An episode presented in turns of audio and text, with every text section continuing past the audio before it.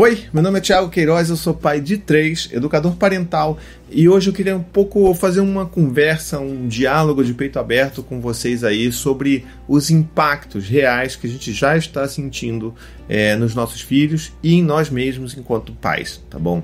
É, a gente já está aí há um tempo já vivendo em quarentena, né? Vivendo em, em, casa, em isolamento social. É claro, todos nós que podemos, né, viver dessa forma, mas o fato é que hoje está bastante visível quais são os impactos que estão acontecendo. Essa coisa da gente ficar preso em casa, dos nossos filhos ficarem presos em casa, essa realização de que nós temos que viver 24 horas por dia com as mesmas pessoas o tempo inteiro. Muita gente vai dizer, é claro, que isso já era a vida de muitas mães sobrecarregadas por aí, concordo plenamente. Mães, inclusive, que devem continuar sobrecarregadas, infelizmente, nessa situação de quarentena, de isolamento social. Mas o que eu queria mesmo falar é sobre isso, sobre os impactos de toda essa situação tão complicada que a gente está vivendo, não só na vida dos nossos filhos, nas nossas vidas, mas principalmente nas nossas relações né, dentro de casa, em família, tá bom? E a primeira coisa que a gente precisa entender é que de fato isso afeta as crianças. Elas podem se tornar, elas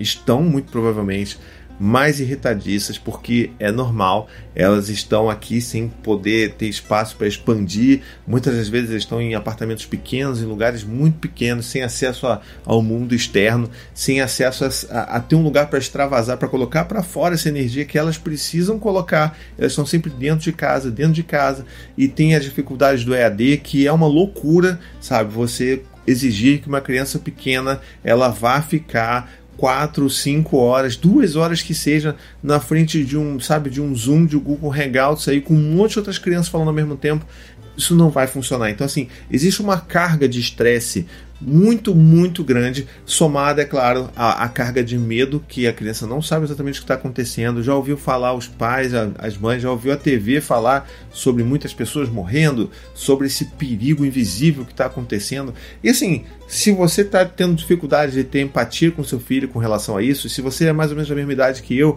você deve lembrar que quando você era pequeno tiveram outras situações é, que assim, de longe não foram tão complicadas no Brasil com relação a isso, mas que o medo, o medo foi real quando você, quando você era criança, né? pelo menos comigo. Então, por exemplo, a questão do ebola, vocês lembram como é que foi? Eu ficava apavoradíssimo, porque eu ficava vendo jornal com os meus pais, eu era criança, e eu ficava em pânico com aquele negócio, meu Deus, vamos todo mundo morrer. E a criança pode estar trabalhando com isso também, ela pode estar processando isso dentro dela também. E a gente precisa entender que essas coisas todas afetam de fato. Então a criança ela pode já estar sem paciência, já estar agoniada, já estar sendo, por exemplo, muito exposta às telas, porque nós pais precisamos trabalhar, na é verdade, no, no nosso home office aqui, então elas naturalmente muito provavelmente vão estar assistindo mais TV e isso também tem impactos negativos nelas. Então, assim, é importante a gente entender que esse momento é extremamente difícil para a criança. É claro que tem coisas muito boas acontecendo ao mesmo tempo.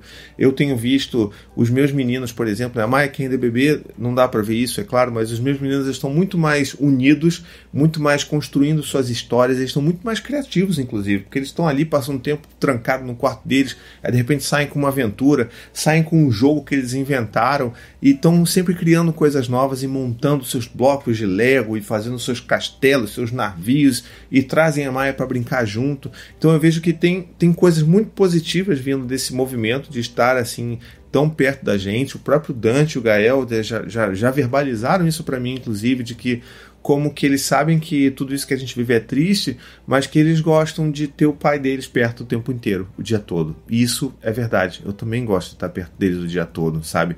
É enlouquecedor? É, mas eu também gosto. Então, assim, é claro que a gente tem que exercitar esse, esse lance de ver as coisas positivas que estão acontecendo, mas esse vídeo é para você entender que sim, tem impactos. E assim, os impactos a longo prazo a gente nem tem ideia do que vai acontecer. Os impactos dos nossos filhos, que é, toda essa perda de, de meses escolares ou dessa tentativa de imposição de um EAD que é completamente deficitário, não por causa dos professores, e sim porque o sistema não funciona assim, né? Então, assim, tudo isso vai ter outros impactos, outros desmembramentos de impactos a longo prazo que a gente nem faz ideia do que será. Mas eu sei que hoje já tem esses impactos imediatos e a gente precisa entender que isso afeta sim o comportamento dos nossos filhos, isso afeta sim a nossa relação. Então, por exemplo, se você tem aí uma criança de 3 anos, né, inclusive assim, falando sobre a criança especificamente de 3 anos, essa discussão toda nesse vídeo que eu estou trazendo, ela veio do grupo de apoiadores do Paizinho Vírgula, que se você quiser inclusive ter acesso ao grupo de apoiadores, você pode se tornar membro aqui, ó. Com R$ 7,99 por mês, você pode se tornar um membro, ajudar o meu trabalho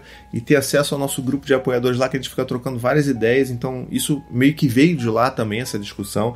E você tem que entender isso. Se você tem, por exemplo, uma criança de 3 anos em casa que já está passando pelos teenagers, que é aquela, aquela fase que é extremamente complicada, desafiadora, da criança que se impõe, que ela, que ela é, sabe, ela tá quase que vivendo uma adolescência mesmo na primeira infância. Ela tá ali, caramba, eu, eu, eu não quero nada, eu não aceito nada, tudo meu é ao contrário do que você me diz. E essa é a forma dela se impor. E às vezes ela se torna mais agressiva porque ela precisa extravasar isso de alguma forma mais física. E isso acontece de fato, é esperado que isso aconteça normalmente para aquela idade. Imagina num contexto de pandemia que a gente vive hoje. Então, por exemplo, uma criança de dois anos que já faz suas birras normalmente, porque é esperado dos Terrible 2, né?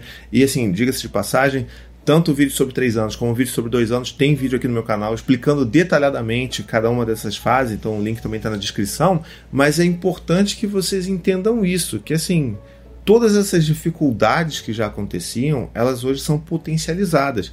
Ainda mais, por exemplo, olha isso você, né? Se você tem mais um filho ou se acabou de receber um bebezinho e essa criança, além de tudo, ainda está vivendo com uma mudança de dinâmica muito esquisita na sua família, que é não ser mais um filho único ou não ser mais o, sabe, o filho caçula. Enfim, a chegada de um irmão tudo isso é potencializado dentro desse contexto que a gente está.